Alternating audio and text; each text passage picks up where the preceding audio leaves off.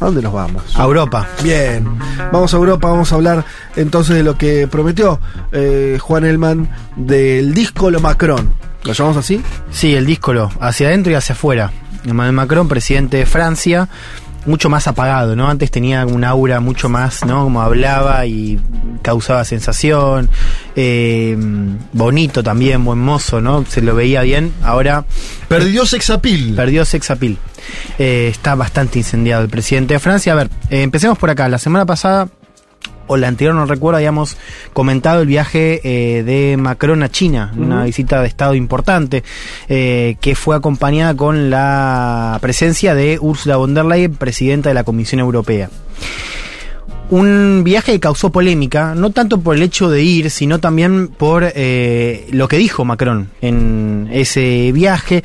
Eh, entre otras cosas, habló antes de subirse a un avión, dio una entrevista antes de volver, eh, criticando un poco la idea de los europeos que quieren hacer seguidismo de la política de Washington, de Estados Unidos. ¿no? Sí. Habló de Taiwán, dijo, esto fue lo que más polémica generó, ¿no? Dijo, lo peor sería pensar que nosotros europeos deberíamos ser seguidistas con este tema y adaptarnos al ritmo americano y a una sobrereacción china, ¿no?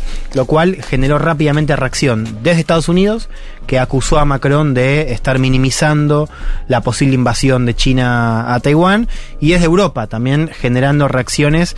Eh, es interesante porque Macron siempre habla en general como embajador de Europa y siempre también hay una parte de Europa que dice, pará, no nuestro nombre, ¿no? Claro. Eh, ¿De qué vamos a hablar hoy? ¿Por qué me interesa traerlo? Porque vuelve a insistir sobre esta idea que hemos comentado acá y que con la guerra tiene eh, un capítulo destacado, que es esta promoción de la autonomía estratégica de Europa, ¿no? Dicho rápido, esta idea de que Europa tiene que adoptar una posición autónoma, independiente, en la disputa geopolítica entre Estados Unidos y China.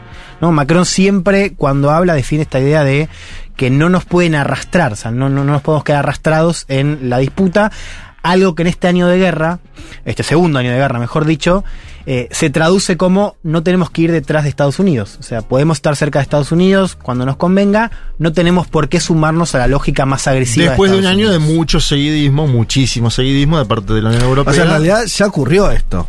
Lo que está diciendo Juanma, ¿no? Digo, el seguimos ya. Es, es lo bueno, es que fue, tan- lo que le fue viene tan, fue pasando. tan brutal que me Claro, parece que hasta el propio Macron tiene que decir no. Y es sintomático, por eso lo traigo hoy, ¿no? Para actualizarlo un poco con este segundo año de guerra. Una idea, vos me preguntás al principio de dónde sale. A ver, Macron lo ha dicho siempre, lo ha defendido, lo ha escrito, lo ha dicho en discursos largos, cortos, desde que llegó. Ahora, es una idea eh, que lo, antecede, una idea bien francesa. Creo que acá lo hemos contado cuando recuerdo un perfil de Leti de De Gaulle, que es el gran hombre del siglo Sí, XX sí. de Francia, eh, donde él también planteaba esta idea sí. de eh, Francia como un poder autónomo y a Europa también como un poder autónomo en el escenario internacional, una idea que ahora cobra otro, otro vigor. Digo, entendamos esto, eh, cuando nosotros discutimos sobre el rol de Europa y las diferencias de Europa, acá Francia, a diferencia de otros digo, poderes del este o poderes como el alemán, tiene algo que cuidar, algo que proteger que otros no tienen. O sea, es un poder militar que hoy no se equipara con ninguna otra cosa dentro de Europa eh, y con una diplomacia también bastante importante. Bueno, mismo en África acabamos de hablar, Francia tiene una presencia que otros estados de Europa no. Y vos decías, bueno, Reino Unido ya está fuera de la Unión Europea y ya está cumpliendo un rol mucho más cerca de, de Washington, ¿no? Sí. Por eso no es para Macron un ejemplo, ¿no? De lo que tiene que hacer eh, Europa. Habló también de una trampa, ¿no? Eh, o sea, fue bastante categórico con eh, el rumbo que está teniendo Europa en este escenario eh, internacional. Después de China estuvo de visita en Países Bajos, donde tuvo que aclarar la posición de, de Francia y de Europa respecto a Taiwán, y todo esto de Europa está a favor de mantener el status quo, que es esto de, bueno, oponerse a una eh, invasión, pero también a una declaración de independencia por parte del gobierno de Taiwán, ¿no? Sí. que es la posición que en teoría también tiene Estados Unidos Sí. y dio un discurso en La Haya, un discurso en un auditorio bastante solemne, donde volvió a insistir en esta idea. O sea, aclaró la cosa con Taiwán, pero vuelve a insistir en esta idea de que Europa tiene que tener un lugar autónomo en este concierto internacional. Escuchemos porque es interesante. Está Macron hablando en inglés, escuchémoslo y ahora lo traduzco. We want to be open, we want allies, we want good friends, we want partners.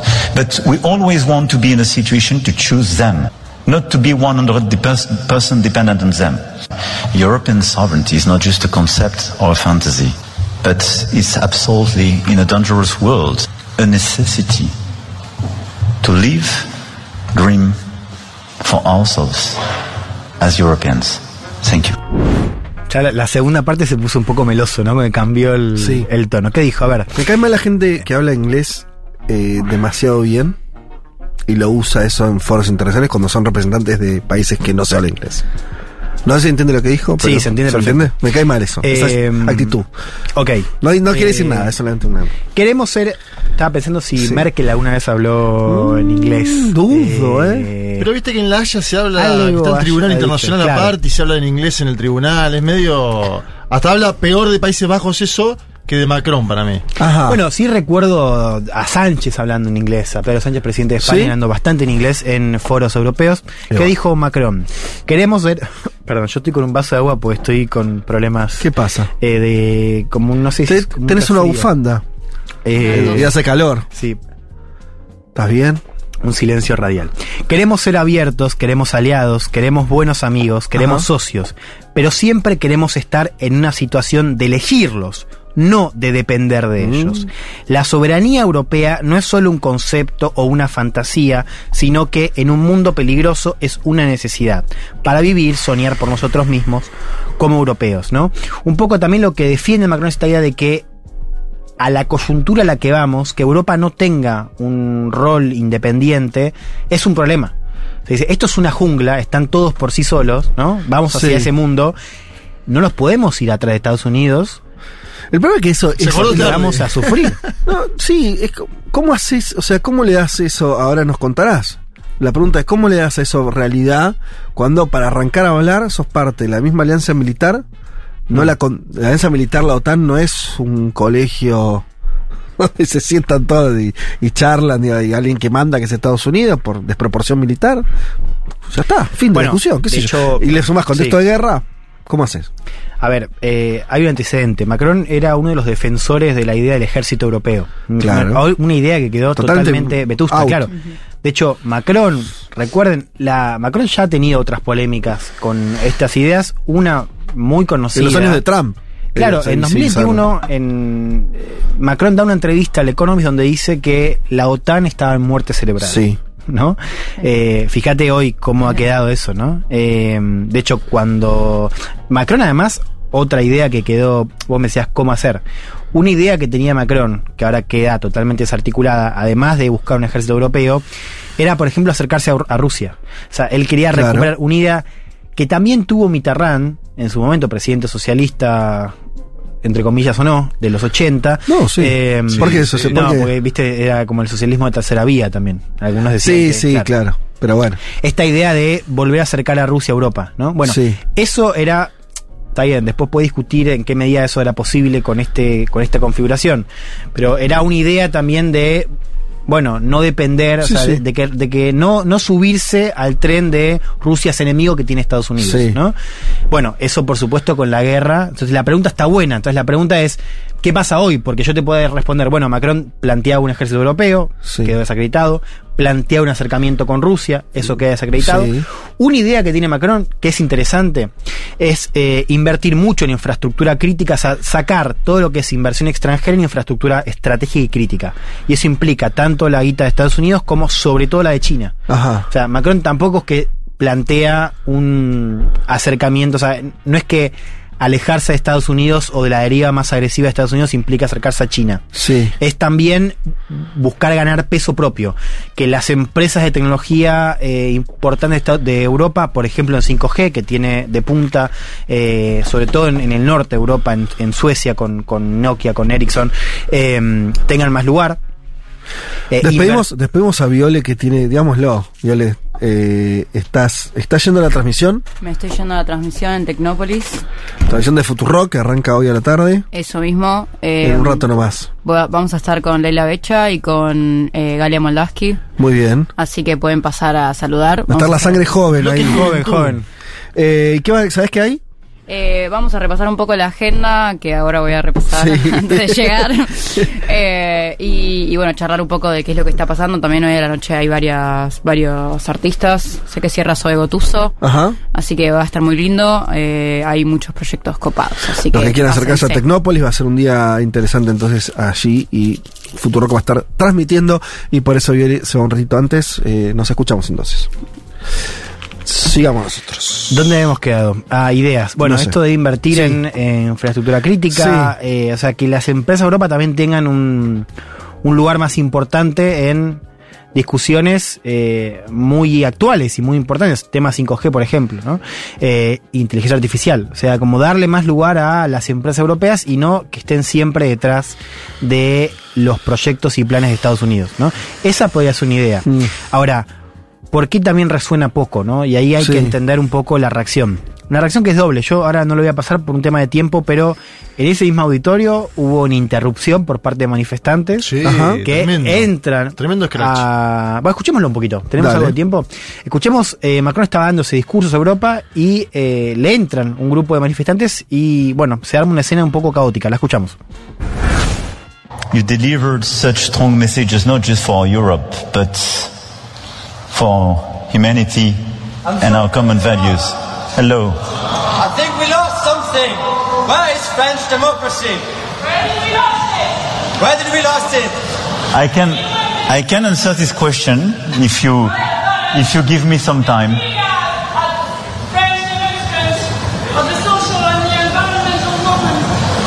¿Dónde está la democracia francesa? Le pregunta. Eh, dos a Macron y Macron dice, "Le- les puedo responder esto si me dan un poco de tiempo. Y le dicen, hay millones de personas, miles de personas en las calles en Francia en este momento. ¿Qué no? Puedes decir cuando encima hablas de Europa. Where you can have violence. This is exactly places where this type of expressions are forbidden. And this is why and this is why I do believe it's very important to have social debate. I don't know, and I can answer all the questions you have on uh, Y ahí, eh, bueno, la segunda parte es un poco extraña, porque Macron dice, hay lugares donde esos tipos de expresiones están prohibidos, ¿no? Hablando un poco de la violencia, eh, dice, por eso creo que tiene que haber debate social, y dice, esto es una democracia, ¿no?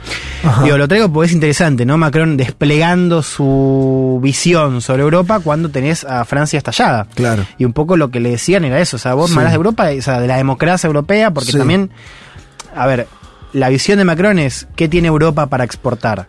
Eh, tecnología de punta, eh, know-how militar y esta superioridad moral, que también es una idea, no lo dice de esta manera, pero Sí, también hay sí. una cosa moral. Sí. Y un poco la intención era esa, era, pará, vos me estás hablando de, la exporta, de exportar democracia y valores europeos cuando adentro tuviste un gobierno, encabezás un gobierno que promulga una ley, recordemos, lo, hemos contado la semana pasada, la ley eh, previsional que sube la edad de jubilación de 62 a 64 años, pasando por encima del Parlamento, ¿no? Con protestas que han sido eh, crudamente re- reprimidas.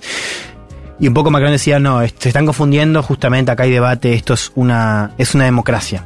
¿No? Eh, digo, también interesante ver cómo la voz de Macron quizás también suena menos o, o se escucha de otra manera porque eh, el apremio doméstico es cada vez peor. Digo, está cada vez más cuestionado hacia adentro y eso le saca un poco de peso, de credibilidad en el escenario internacional. Pero más interesante y más sintomático fue la respuesta que tuvo en otros lugares de Europa, ¿no? Les decía, cada vez que Macron habla de Europa, tenías algunos europeos diciendo, ojo, no en mi nombre. O sea, es, sos vos, sos Francia, sos Macron, no sos Europa, no sos el embajador de la Unión Europea. El más fuerte, o sea, la respuesta más fuerte, y creo que también es bien sintomática, viene de Polonia. Polonia, con la guerra, se ha convertido en el gran país ganador, si querés, o, en términos de relevancia, eh, del otro lado de Europa. O sea, ha crecido mucho, en parte por la recepción de refugiados ucranianos, y en parte porque ha sido uno de los principales embanderados en Sí. no solamente aceptar la ayuda de Estados Unidos, sino pedir más y pedir una acción más potente de la OTAN y de la Unión Europea contra Rusia. O sea, se está edificando como el otro polo eh, contra Macron. ¿no? Macron y Alemania. Hay que ver también ahí dónde ponemos al gobierno eh, alemán. ¿no? Eh, la respuesta del primer ministro polaco fue bastante categórica. Dijo, miran con miopía a China para poder vender más productos de la Unión Europea allí, a un costo geopolítico enorme, haciéndonos más dependientes de China y no menos. Un poco diciendo, vos lo que, lo que estás proponiendo es estar más cerca de China y eso a nosotros tampoco nos conviene. Pero fíjate qué interesante, porque salió también un asesor del gobierno polaco diciendo, nosotros creemos que se necesita más Estados Unidos en Europa. Dice. Claro. Dice, hoy Estados Unidos es más garantía de seguridad en Europa que Francia. Lo cual también desnuda algo que, que- que puso en, juego la guerra o, o puso en evidencia la guerra, que es Vos tenés dos posiciones, si querés simplificar, tenés estas dos posiciones, ¿no? Eh, para, para clarificar. La de Macron que dice, no podemos depender de Estados Unidos porque vamos hacia un mundo donde eso nos jode. Porque además nosotros somos, claro, tenemos menos poder que China, menos poder que Estados Unidos, pero tenemos algo que decir. Sí. No podemos quedarnos como un Estado vasallo. Esta idea del Estado vasallo, Macron la dijo en China y la volvió a decir en, en Países Bajos. Pero tenés, si querés, para simplificar, del otro lado de Europa que le dice, mira, todo muy lindo, suena bárbaro lo que me está diciendo, pero el que duerme al lado de Moscú soy yo. Sí. Entonces, no, yo no quiero menos Estados Unidos, yo quiero más Estados Claro. Unidos. Y hay otra cosa ahí. A mí me cuesta creer un poco. A ver, si estamos discutiendo de verdad esto, estamos discutiendo también como lugares nacionales, sobre todo, digo, como Sí. cuotas nacionales en, en- en cierta repartija, porque por ahí me equivoco, pero yo no recuerdo ninguna acción de Europa, ni siquiera de Francia, previa a la invasión de Rusia a Ucrania, donde Europa hubiera dicho, che, para, antes de que se prenda fuego todo, yo voy a negociar. ¿Me entendés? Me siento a, no sé, eh, Europa diciéndole a la OTAN, che, bueno, ¿por qué no damos una garantía de que... ¿No entendés? Sea, Europa no jugó ficha antes. Depende cómo lo veas, porque si tuviste dos viajes importantes de Scholz, canciller alemán, y de Macron a Moscú. Entonces ahí hay que ver. Sí, pero a Moscú. A Moscú, Pero yo te digo, si vos querés ser autónomo, sí. Autónomo no es de Moscú, porque nunca ibas a ser vasallo de Moscú. Vos sos autónomo no de Estados Unidos. Vos tu- tuvo alguna acción, digo, por ahí existió, yo no me la estoy acordando, pero no tengo registro, de Europa mirando a Estados Unidos diciendo, che, no, no debemos, a mí me interesa que Rusia comerciar, gas, no tener una guerra acá. ¿Cómo hacemos para frenar esto? Yo como que, como si quiero ser autónomo, te digo, no hacemos una concesión, negociamos algo, Es que no. Eso lo tenía que Yo haber eso hecho no la- Alemania. Y no lo hizo Bueno, por eso digo, tenía Alemania, hecho- Francia, nadie la Sí, hizo. pero el país que tenía era Alemania, ¿no? ¿Por Que qué? por los gasoductos. Que era el que Sí, le podía poner bueno, un coto. claro. Como sea, Juanma, a lo que hoy nadie lo hizo. Justamente, digo, Sí. ningún poder europeo se paró de verdad en un lugar autónomo o de querer autonomía. Lo que hoy es, no termino de creerles. Porque si vos ves la historia, ¿dónde, cuándo se pararon? Porque ahora es muy difícil la de Macron, digo, no, ahora ya está todo estallado. Yo decir. creo que la salida de Merkel fue muy lamentable Bueno. para Europa en muchas cosas. Porque Bueno, Merkel era una Merkel era la que hacía eso, Merkel vos. hacía ese trabajo. Por eso te mencionaba el ¿Está caso de? Alemania. Ah, ok, Pero ok. que, que es Pero sintomático, porque vos preguntás por Merkel en el este de Europa y dicen, ah, Merkel, sí, la que le dio el gas a Rusia. Exacto. No, pero está bien. ¿Entendés? Pero, es que que. Era- era pero una autónoma- Ese plan era coherente. La espiaban los Sí, Estados pero Unidos. Es que ahí de vuelta, porque ahí pasa algo que es muy europeo también, que es, Sí. sí, coherente para Alemania. Lo que ahí introduce otra discusión, que es un poco también la que dice, a ver, ¿por qué a Macron se lo ve por- con desconfianza, entre otras cosas? Porque dice, todo muy lindo, pero vos, vos estás pensando en tu interés nacional. Sí, sí. Lo mismo le pasa, le pasa a Merkel. O sea, dice, todo muy lindo con tu gas, pero me estás jodiendo a mí, porque yo lo sigo pagando caro. O sea, a vos es gas barato, Sí. es para tu industria. Bueno, estas discusiones también son interesantes porque nos. O sea, pensar en, en, en el rol de Europa en el escenario internacional es falso del momento que no hay una Europa, ¿no? Digo, y eso se ve más clara, y te digo más. Todo el quilombo con la extensión de la OTAN también refleja un poco eso, es esto se hace más grande, o sea, esto ya no es la vieja Europa. Europa ya es No, claro. Incorpora a todos estos países. Francia y Alemania, pero claro, Polonia y los otros países bálticos.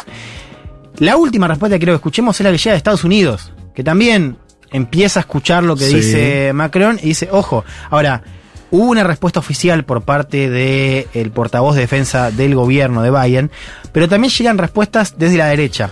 Ahora quiero escuchamos a Marco Rubio, senador republicano, muy cercano a Trump, que estaba dando una entrevista en Fox News sobre Taiwán y casi como de sopetón mete un poco lo que dijo Macron. Escuchémoslo porque es interesante.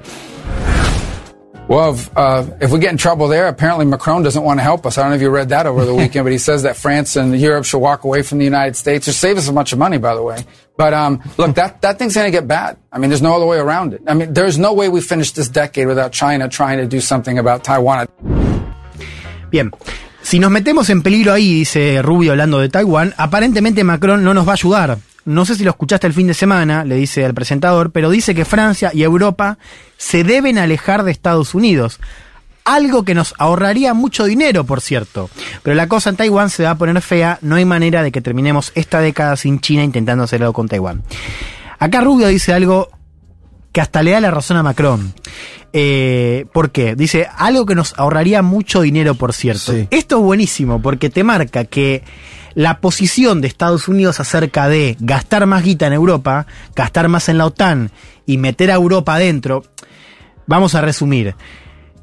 ¿Por qué gasta tanta guita Estados Unidos en la OTAN? Digo, porque son buenos y quieren eh, ayudar a Ucrania y a Polonia. No, porque ¿qué dice Estados Unidos cuando habla de la guerra? Dice que su objetivo estratégico es debilitar a Rusia. Sí. ¿Por qué? Para su otra gran estrategia, que es Sí. debilitar a China. O sea, es le doy a Rusia, le doy a China.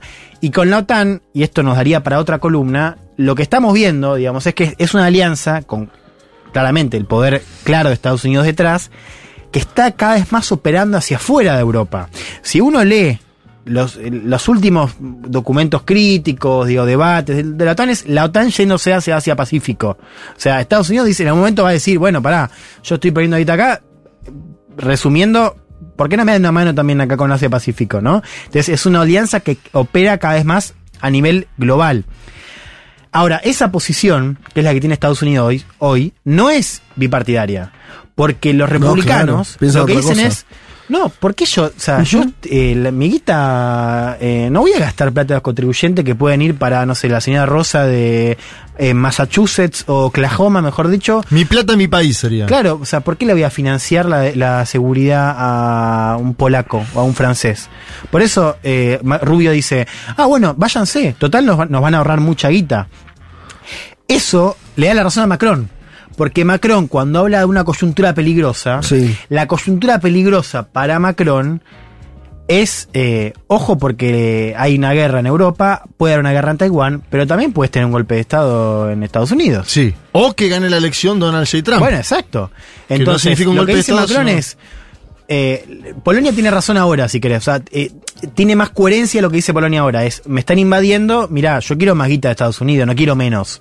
Ahora Macron dice, ah, genial, pero mirá si se va Biden, porque quedás culo para arriba. O sea, cuando vos, cuando cambie el gobierno de Estados Unidos y se ponga en juego esa seguridad, porque Trump lo ha dicho, lo ha repetido ahora, Trump no está de acuerdo con toda la guita que se está mandando ahora a Ucrania. Entonces, ahí es cuando la voz de Macron hace un poco más de sentido, ¿no? Sí, es, digo que Estados Unidos tiene un debate interno tan alto que no puedes confiarte de que sea un aliado permanente de Europa. Eh, bueno, habría muchas cosas para decir al respecto, pero Sí. cerremos acá Sí, para. no, cierro esto, digo, Sí. fíjate cómo, cómo cambia el debate este con, con la guerra, ¿no? Porque por un lado se desnuda y se acelera esta dependencia Sí. de Europa con Estados Unidos a nivel militar. Sí. Se refuerza el lado este, ¿no? Por eso le da más peso a las voces como Polonia, que Sí. le dicen a Macron todo muy lindo, pero yo duermo al lado de, de Rusia. Pero también se ven los problemas, ¿no? Se ve el costo económico de la guerra, una guerra que Europa hoy no puede parar, porque, digamos, alguien piensa que Alemania o Francia tienen incidencia en una salida diplomática. Hoy parece que no. Hoy parece que el ritmo lo marca Ucrania y lo marca Estados Unidos en los tiempos de la negociación. Bueno, ahí también ves los costos de eh, este seguidismo de Washington con esta pregunta de si esto va a ser reversible o si vamos a un escenario donde esto se profundice. Bueno, muy bien. De acá nos vamos con un cepa y ya venimos. Un mundo de sensaciones.